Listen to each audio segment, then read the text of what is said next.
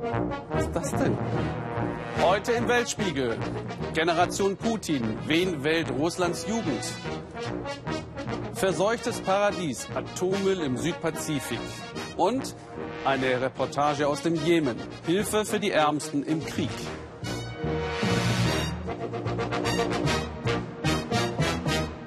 Wir sind die Welterklärer. Herzlich willkommen.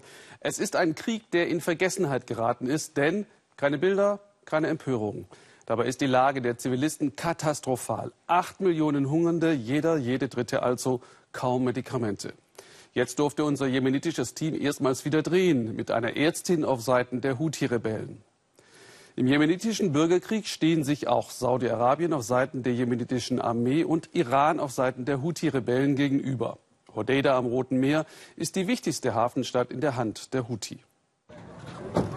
Es ist Dienstbeginn für die Kinderärztin Ashwak Moharram. Heute will sie Hausbesuche machen auf dem Land. Aber erst einmal ist sie hier gefragt, am Eingang der Zentralklinik von Hodeida. Eine ältere Dame weiß nicht, wie sie nach Hause kommen soll. Sie hat kein Geld. Ashwak ruft ihren Fahrer herbei. Such bitte ein Taxi für sie. Und gib ihr 2000 Real, damit sie das Taxi bezahlen kann. Ein Vater wartet mit seiner völlig geschwächten Tochter auf die Kinderärztin. Von Berufswegen muss Ashwak Optimistin sein, aber sie ist zugleich frustriert. In den drei Jahren des Krieges ist die Zahl der unterernährten Kinder explodiert. Oft ist das Leid für Ashwak unerträglich. Vor allem dann, wenn Kinder erst ins Krankenhaus gebracht werden, wenn es vielleicht schon zu spät ist. Weine nicht, mein Liebling, weine nicht. Hab keine Angst. Ein Zugang am Arm mit flüssiger Nahrung soll das Mädchen vor dem Tod retten.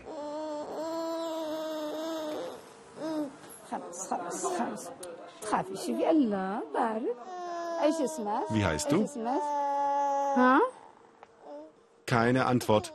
Die Sechsjährige ist zu entkräftet. Sie heißt Aisha, sagt der Vater. Während der ganzen Untersuchung bringt das Mädchen nicht ein einziges Wort heraus.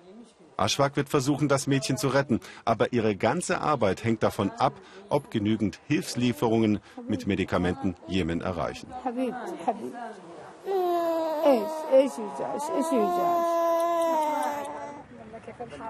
Ashwak fährt zum Hafen von Hodeida, um nachzufragen, was diesmal an Hilfsgütern geliefert wurde.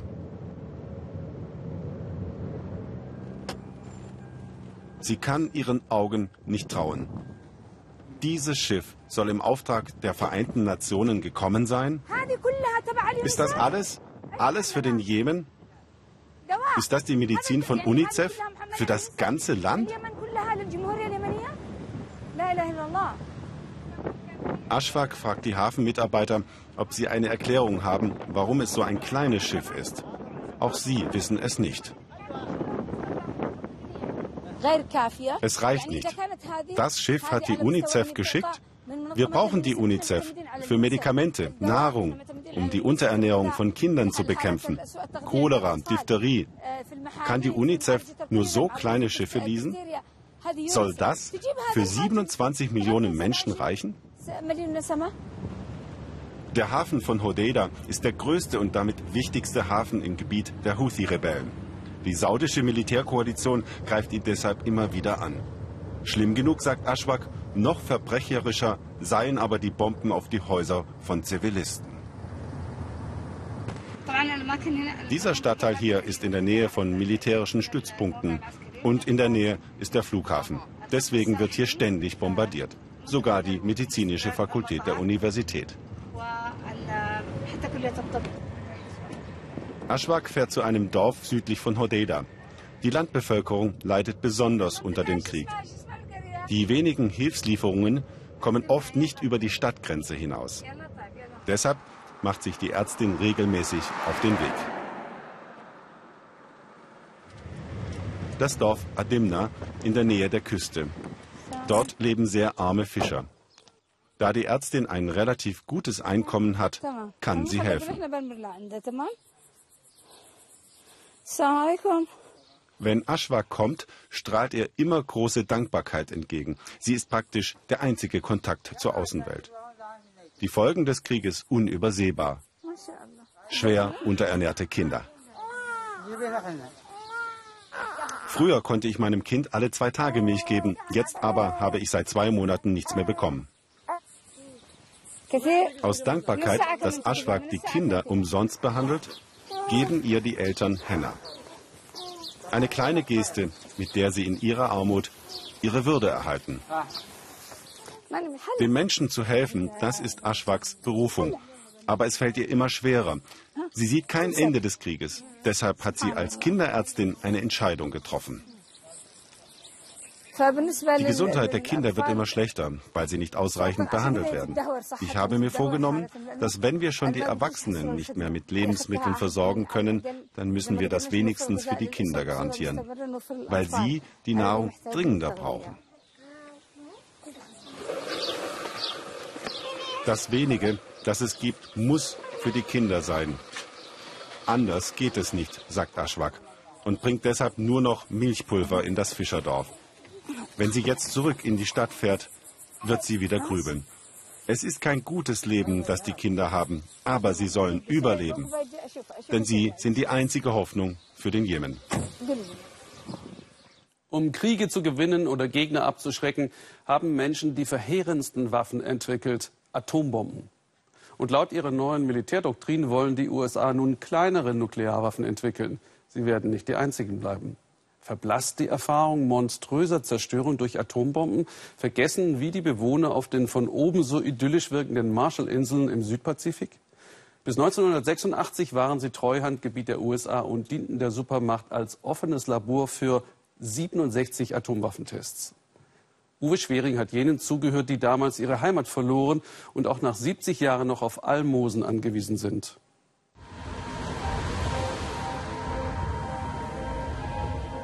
Das Blau des Pazifiks, getränkt mit Geschichte. Und aus Atombombenkratern strahlt sie uns an.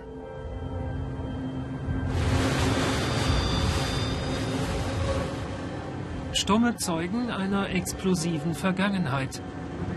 Auf Atollen der Marshallinseln begegnen sie uns überall. Die Atomtests machten Menschen heimatlos.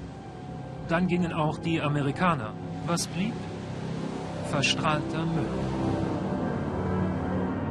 Insel Runit, 90.000 Tonnen nuklearen Schutz und Schrotz, aufgetürmt und zubetoniert. Im Atomdom, doch das Symbol einer Ära, es bröckelt und leckt. Eine tickende Zeitbombe.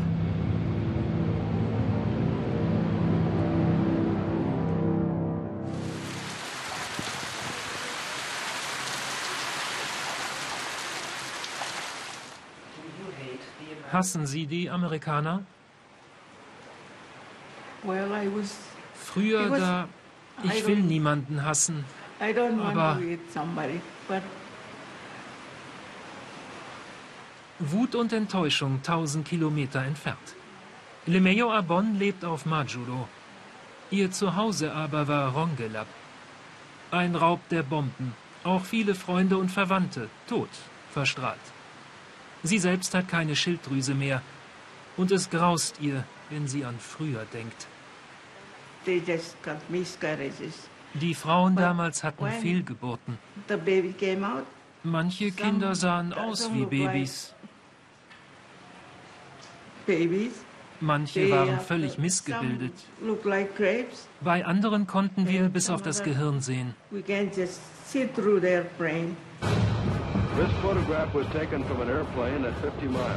1. März 1954. Die USA zünden vor Bikini Castle Bravo ihre bis heute stärkste Bombe. Auf Rongelap gehen zwei Sonnen auf.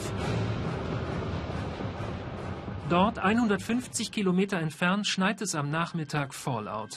Die Kinder spielen darin, ahnungslos. Erst drei Tage später die Evakuierung. Zu spät. Auch Lemeo Abon wird seitdem regelmäßig untersucht. Nachgeborene Kinder haben sechs Finger und sechs Zehen.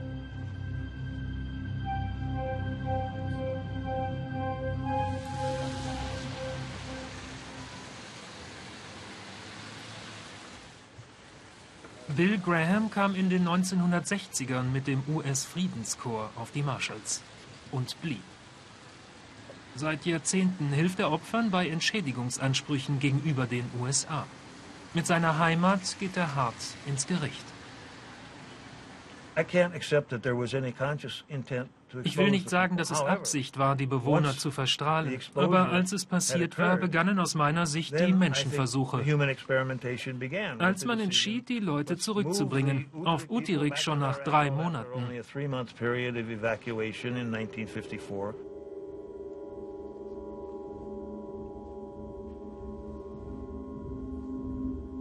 I would say it's clearly a crime. Es ist eindeutig ein Verbrechen gegen die Menschlichkeit, wenn man ein Volk einem solchen fortdauernden Risiko aussetzt. Graham wirft den USA vor, dieses Kapitel bis heute zu verdrängen. Sie seien ihrer Verantwortung nie gerecht geworden. Zu geringe Entschädigung, keine offizielle Entschuldigung, stattdessen strahlende Müllkippen. Im Atomdom ruhen Erde und Trümmer aus 43 Tests. Doch der Sarkophag ist nicht ganz dicht. Im Keller entweicht Plutonium, sein Kleid marode. Ein UFO auf einem Bombenkrater, nur notdürftig versiegelt. Eine Gruft, für nukleare Blindgänger sogar. Beerdigt unter 350 Betonplatten. Erst 1980 ist aufgeräumt, der Dom fertig. Was nicht reinpasst, schieben Bulldozer ins Riff.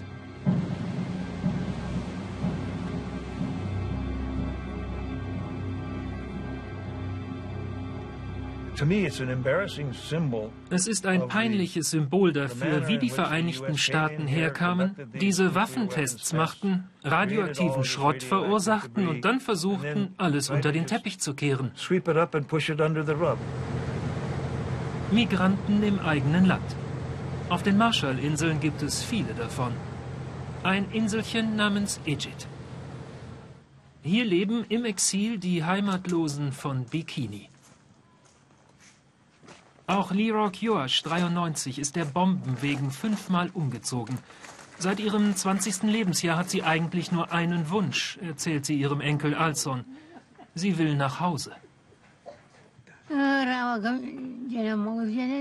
Die Amerikaner sagten, wir sollen Bikini verlassen. Wir sagten, wir wollen zurück. Das war alles. Ich möchte nach Hause. Hier ist nicht der richtige Ort.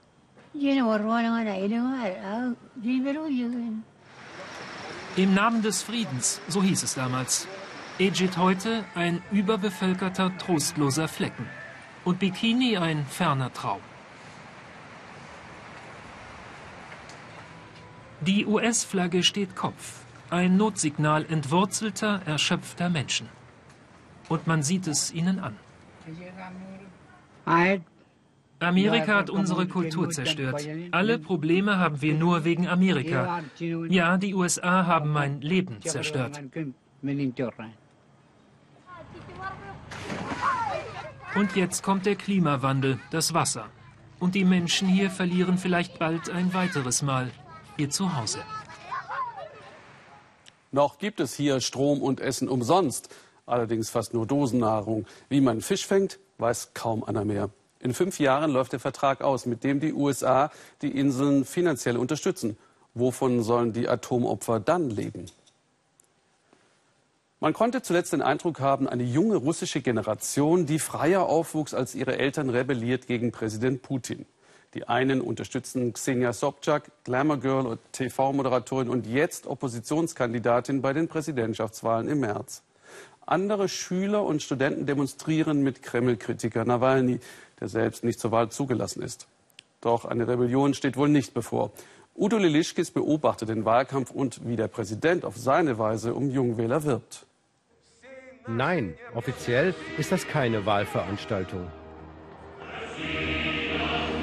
Russland in meinem Herzen heißt die landesweite Demonstration patriotischer Gefühle. Gedenken an den Sieg in Stalingrad, Protest gegen die Sperrung ihrer Olympioniken. Alles ist gut organisiert. Viele Jugendliche sind auf dem Platz. Aus dem Moskauer Umland sind sie mit Bussen hergebracht worden, berichten sie uns. Ihr müsst kommen, sagten sie uns, als wir aus der Fachschule kamen. Also sind wir gekommen. Die von Putin gegründete Gesamtrussische Volksfront ist besonders aktiv. Etwa 1000 von der Volksfront-Jugend sind hier. Nachdem junge Russen die Anti-Putin-Proteste dominierten, will der Kreml jetzt zeigen, auch die Jugend steht zu Russland und damit hinter Putin. Denn beides ist längst zu einer patriotischen Einheit verschmolzen. Junge Russen kennen nur ihn als Präsidenten. Er war es schon, als sie geboren wurden. Und Putin redet sympathisch, ermahnt und ermutigt, trifft den richtigen Ton. Der Jubel wirkt echt und die Auftritte werden landesweit im Fernsehen verbreitet.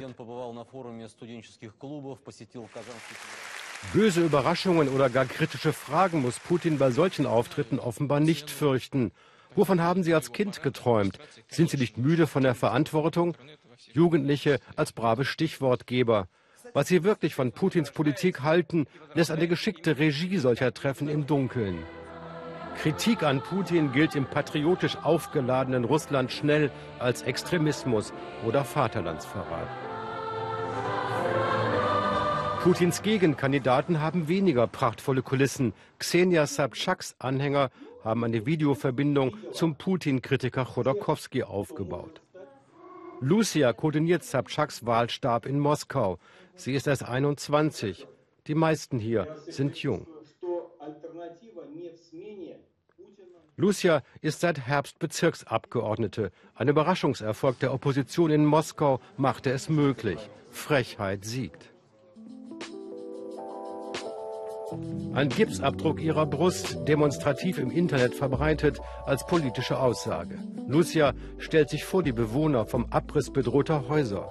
Originell und unerschrocken gehen viele junge Oppositionäre die zementierten Herrschaftsstrukturen an. Nur ein Prozent für Sabchak ist die Wahlprognose, weiß auch Lucia. Ihr politisches Programm ist chancenlos bei Putins patriotischen Anhängern. Sabchak hat als einen Schwerpunkt die Forderung nach kostenloser Ausbildung.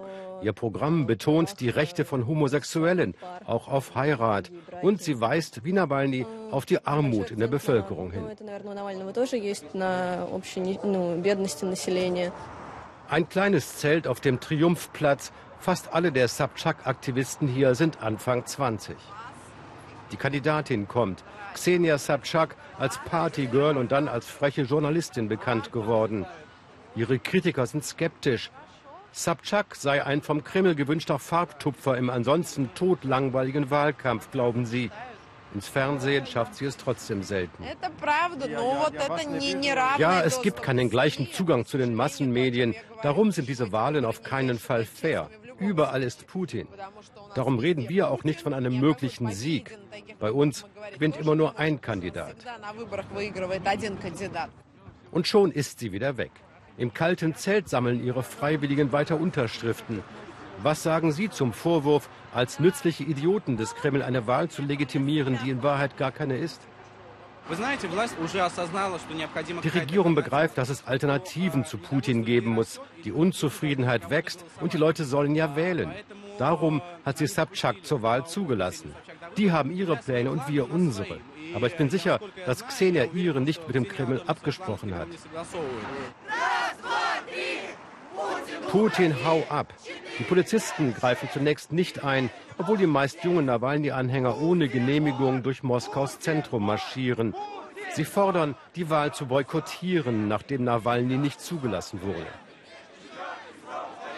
Misha ist erst 17. Bei der letzten Demonstration wurde er festgenommen. Erst nachts kam er wieder frei. Sein Direktor erfuhr davon, Misha musste die Schule verlassen. Warum riskiert er es trotzdem heute wieder? Das ist Protest gegen diese Veranstaltung, die Sie Wahlen nennen, die aber in Wahrheit keine ist. Putin, das ist doch Personenkult, meint Ivan. Über Nawalny haben die Medien zuerst nur negativ berichtet, dass er ein US-Agent sei, alles Mögliche, nicht ehrlich. Inzwischen haben sie aber sogar Angst bekommen, überhaupt über ihn zu reden, um ja keine Werbung für ihn zu machen. Diebe und Gauner nennt ihr Favorit Nawalny die Regierenden. Auch wenn er, weil von den Massenmedien ignoriert, nur wenige Prozent der Wählerstimmen sammeln könnte, scheint Putin ihn zu fürchten.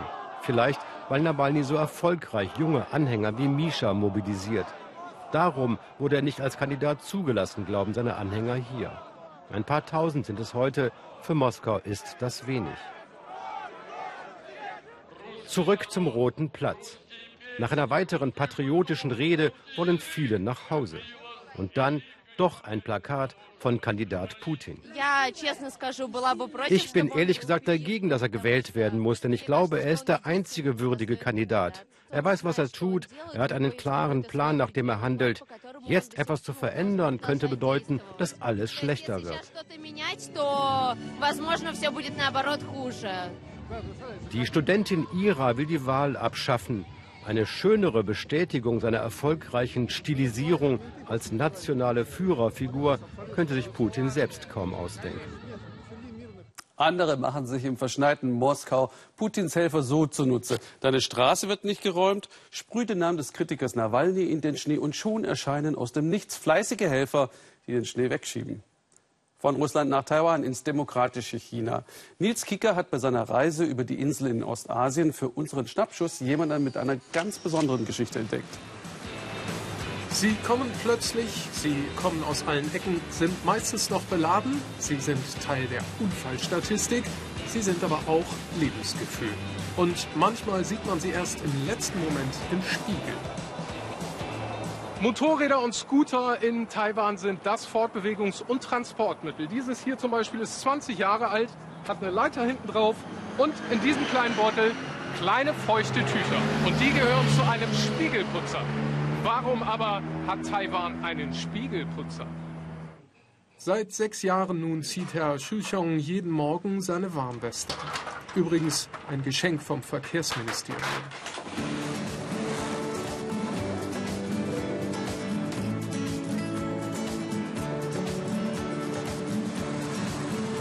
74 Jahre ist er nun alt. In der ersten Zeit, als er alleine war, ist er morgens nur spazieren gegangen. Und da ist ihm etwas aufgefallen.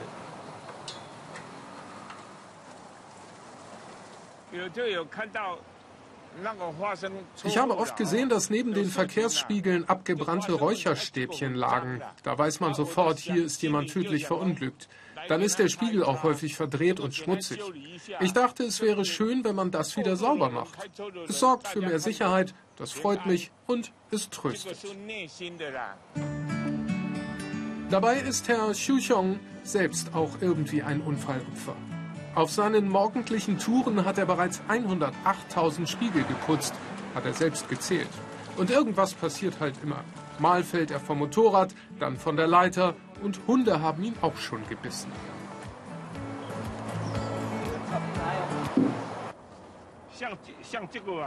Einmal, als ich von der Leiter runterkam, bin ich in Porzellanscherben gefallen. Das hat ganz lange geblutet und wollte nicht aufhören.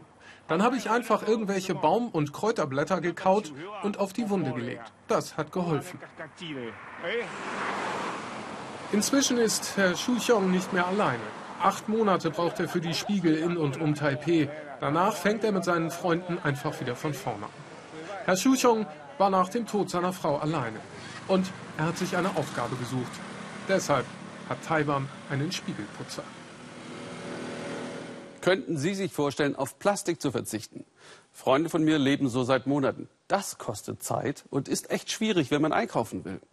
Aber immer mehr Menschen wird bewusst, so geht es nicht weiter. Zumal China den Müll jetzt nicht mehr abnimmt. Allein Großbritannien hatte jedes Jahr 500.000 Tonnen Plastikmüll nach China geschickt. Dass es anders geht, zeigt Juli Kurz aus der ersten plastikfreien Stadt der Insel. Verträumt, pittoresk und ja, wahnsinnig romantisch. Die Steilküsten von Cornwall atemberaubend. Die exponierte geografische Lage ganz am westlichen Zipfel Großbritanniens, sie ist Cornwalls Reiz und Achillesferse zugleich. Strömung und Winde schwemmen hier so viel Müll an wie nirgends sonst auf der Insel. Cornwall ist Britanniens Müllhalde. An den Strand von Penzance geht Rachel nur noch mit ihrem Mülleimer. Schon als Kind hat sie hier gespielt. Die 43-Jährige hat zugesehen, wie der Abfall im Sand über die Jahre immer mehr wurde. Es macht mich wütend, weil es auch ein Symptom dafür ist, wie unsere Gesellschaft in den letzten Jahren aus dem Ruder gelaufen ist. In der Art, wie achtlos wir miteinander umgehen, wie wir konsumieren, wie wir unser Leben führen. Rachel ist in den Kampf gezogen. Alleine gegen den Plastikmüll, alleine gegen die Egalhaltung. Sie hat ihre verträumte Heimatstadt Penzance wachgerüttelt, Shops aufgefordert, Einwegplastik zu entfernen. Und das Erstaunliche, die Läden machen mit. Jeder auf seine Weise. Plastikstrohhalme werden durch Papierhelme ersetzt. Plastikbesteck durch Holz. Statt Plastik gibt's jetzt kompostierbare Becher. Es ist eine wahre Bewegung entstanden. Ein Widerstand, wie sie selbst sagen, 30 Shops sind bislang dabei. Stolz zieren sie ihre Läden mit Plastikfrei-Zertifikaten. Rachel inspiziert dafür ein Geschäft nach dem anderen. Auch dieser Weinladen will mitmachen. Dafür muss er die Checkliste überstehen. Ja, wir haben keine Plastikstrohhalme mehr. Und wir nutzen auch keine Plastikflaschen mehr, oder? Nein, ich glaube, sie sind alle weg. Geschafft. Der Weinladen darf sich jetzt plastikfrei nennen. Nun gut, man muss über so manches großzügig hinwegschauen. Es bedeutet nicht, dass der Laden komplett plastikfrei sein muss. Es geht darum, dass die Shops kein Einwegplastik mehr benutzen. Zur Wahrheit gehört doch, dass man manches Plastik nicht einfach aus unserem Alltag entfernen kann. Es ist ein Ansporn, umzudenken. Augenscheinlich fällt das manch anderem auf der Haupteinkaufsstraße noch eher schwer. Vor allem die großen Ketten, die sich bislang nie wirklich um Umweltschutz geschert haben, verteilen fröhlich weiter ihre Plastiktüten. Ein Dorn im Auge des Stadtrats. Er kämpft jetzt auch an vorderster Front mit, sichtlich stolz.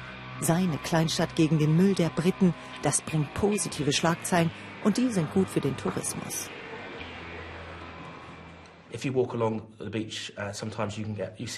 Wenn die Touristen am Strand langlaufen, dann sehen sie wahnsinnig viel Plastik, gerade in den Zeiten der Winterstürme.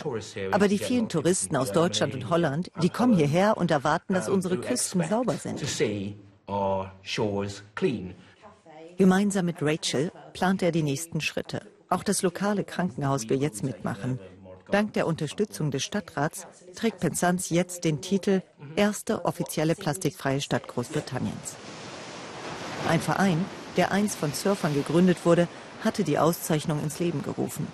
Seit jeher machen sich Cornwalls Surfer für den Umweltschutz stark. Lange Zeit stießen sie mit ihren Sorgen auf taube Ohren. Doch es dreht sich was. Die Surfer haben keine Zeit mehr zum Surfen. David und seine Kollegen haben mit ihrer Aktion eine Welle losgetreten. 150 Communities, vor allem an der Küste, bemühen sich ebenfalls, ein Plastikfreizertifikat vom Verein zu erhalten. Ich glaube, wir sind jetzt an dem Punkt angelangt, an dem wir verstanden haben, dass wir definitiv aufholen müssen. Jetzt müssen wir auch die Regierung davon überzeugen, dass sie härtere Gesetzgebung macht. Etwa, dass jetzt endlich das Plastikflaschenpfandgesetz kommt, was doch alle wollen. Bislang waren hauptsächlich EU-Richtlinien dafür verantwortlich, dass auf der Insel zumindest ein Mindeststandard an Umweltschutz herrschte. Jetzt aber will auch die britische Regierung auf den grünen Trend aufspringen und verspricht bessere Umweltstandards nach dem Brexit. Man höre und staune. Rachel setzt weniger auf Politiker als auf die nächste Generation. Ihr nächster Termin führt an eine Schule. Ihr könnt euch dafür einsetzen, dass eure Kantine kein Einwegplastik mehr benutzt. Und diese Mitschülerinnen werden euch bei eurer Initiative unterstützen. Acht Umweltbotschafterinnen hat die Schule ausgesucht und die sind auf Zack. Wir werden den anderen einfach klar machen, wie sorglos sie sind und dass sie die Welt damit töten. Mein Problem sind vor allem meine Eltern. Ich sage ihnen immer wieder, dass sie keine Plastikflaschen kaufen sollen. Wir müssen das Gewissen der Leute ändern.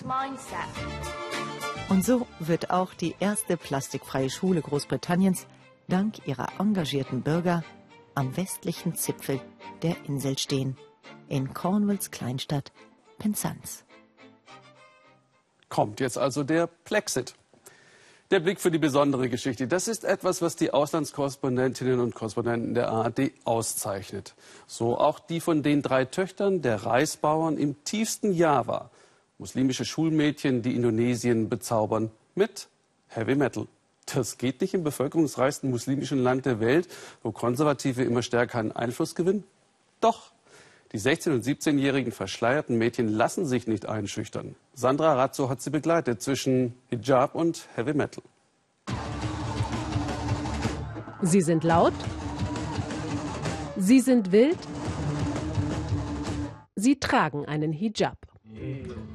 In einem Tonstudio in Jakarta. Die Mädchen von B.O.B. nehmen ihr erstes Album auf.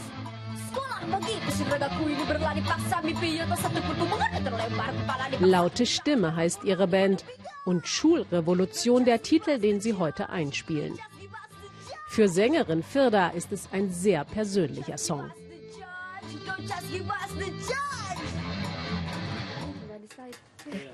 Wenn ich den Song aufnehme, dann singe ich mir die Seele aus dem Leib. Es geht darum, wie ich in der Schule gemobbt wurde, weil ich anders bin, weil ich meine eigene Meinung habe und sie auch sage. Viele denken, dass ich komisch bin, eine Außenseiterin. All diese Gefühle sind in dem Lied. Sie sind 16 und 17 Jahre alt. Manche Mädchen sind in dem Alter in Indonesien schon verheiratet. Aber diese drei sind einfach besessen vom Musikmachen. Ich war früher total schüchtern. Naja, bin ich eigentlich immer noch. Aber ich habe jetzt viel mehr Selbstvertrauen. Ich kann Bassgitarre spielen. Viele andere in meinem Alter können das nicht. Firda, City und Vidi sind total aufgeregt. Zum ersten Mal in ihrem Leben werden die drei in ein Flugzeug steigen, mit Assistent und Manager zu einem Musikfestival nach Bali.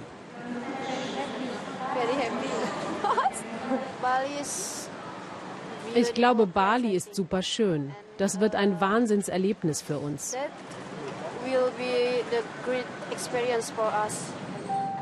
Ihr Aufstieg wie aus einem Hollywood-Drehbuch. Vor drei Jahren gründen sie in der tiefsten Provinz eine Schulband. Jetzt starten sie richtig durch. Fernsehauftritte, ein Album.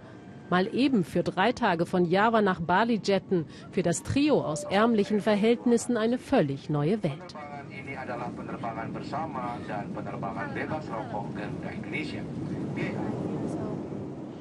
Das ist beängstigend und sehr aufregend.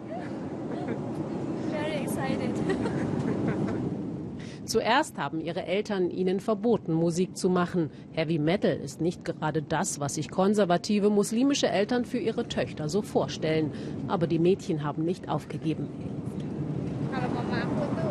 Meine Eltern machen sich immer noch Sorgen, klar, aber sie merken inzwischen, dass wir richtig Erfolg damit haben. Sie haben deshalb auch zu dieser Reise Ja gesagt, aber ich soll mich in Acht nehmen. Meine Eltern haben gesagt, benehmt euch und denkt an eure Gebete. Nach der Ankunft auf Bali schnell zum Soundcheck. Wie alle Teenager versuchen wir irgendwo unseren Frust loszuwerden, erzählen sie.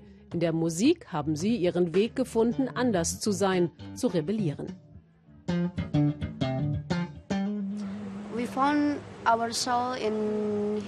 Wir haben unsere Seele im Heavy Metal gefunden. Und ich stehe auf Funky Music. Das ist total meins.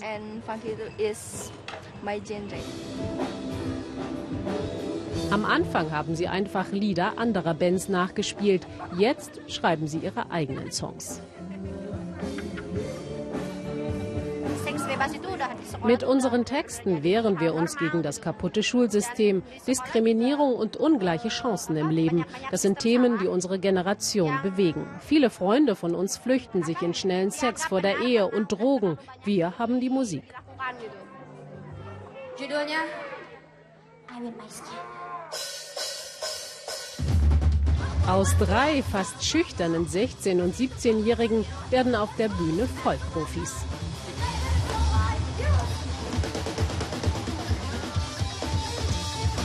Sie rocken und sie grölen, Hijab und Heavy Metal. Mit Unterwürfigkeit hat das hier wirklich nichts zu tun. Sie wollen Vorbild für andere Mädchen sein. Natürlich passen Islam und Heavy Metal zusammen, meinen sie.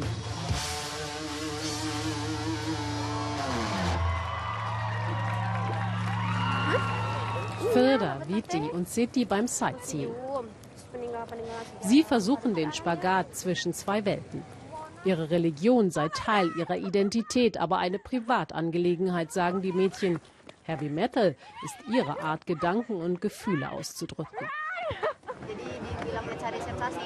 Am Anfang haben Leute behauptet, wir wollen nur Aufmerksamkeit erregen. Wir sind bei Social Media und im richtigen Leben total beschimpft worden. Die haben gesagt, wir würden nur auf der Bühne einen Hijab tragen, nicht in unserem normalen Alltag. Wir seien nur auf Provokation aus. Anfeindungen, weil sie ihren eigenen Weg gehen. In einem Land, in dem konservative Muslime in den letzten Jahren immer mehr an Einfluss gewinnen. In einigen Provinzen wird die Scharia streng befolgt.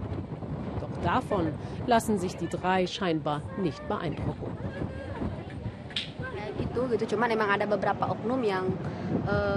Diese Leute stehen nicht für den Islam, sie verstehen die Religion nicht. Der Islam ist nicht so zornig. Diese Leute aber sind so laut, dass manche anderswo in der Welt denken, alle Muslime seien so. Aber das stimmt nicht. Es gibt ja schließlich auch uns.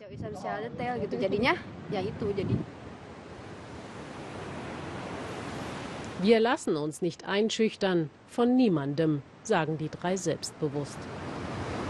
Sie stecken voller Energie und Träume. Das nächste große Ziel steht schon fest.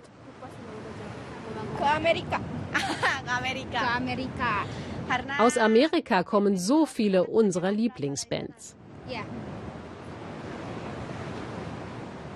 Hijab und Heavy Metal, das muss kein Widerspruch sein, sagen die drei. Firda, Veti und City, sie legen gerade erst los. Macht Mut, finde ich. Sie haben jetzt erst eingeschaltet. Sie können alle Filme in der Mediathek und auf weltspiegel.de nachschauen. Ich wünsche Ihnen jetzt noch einen interessanten Abend hier im Ersten.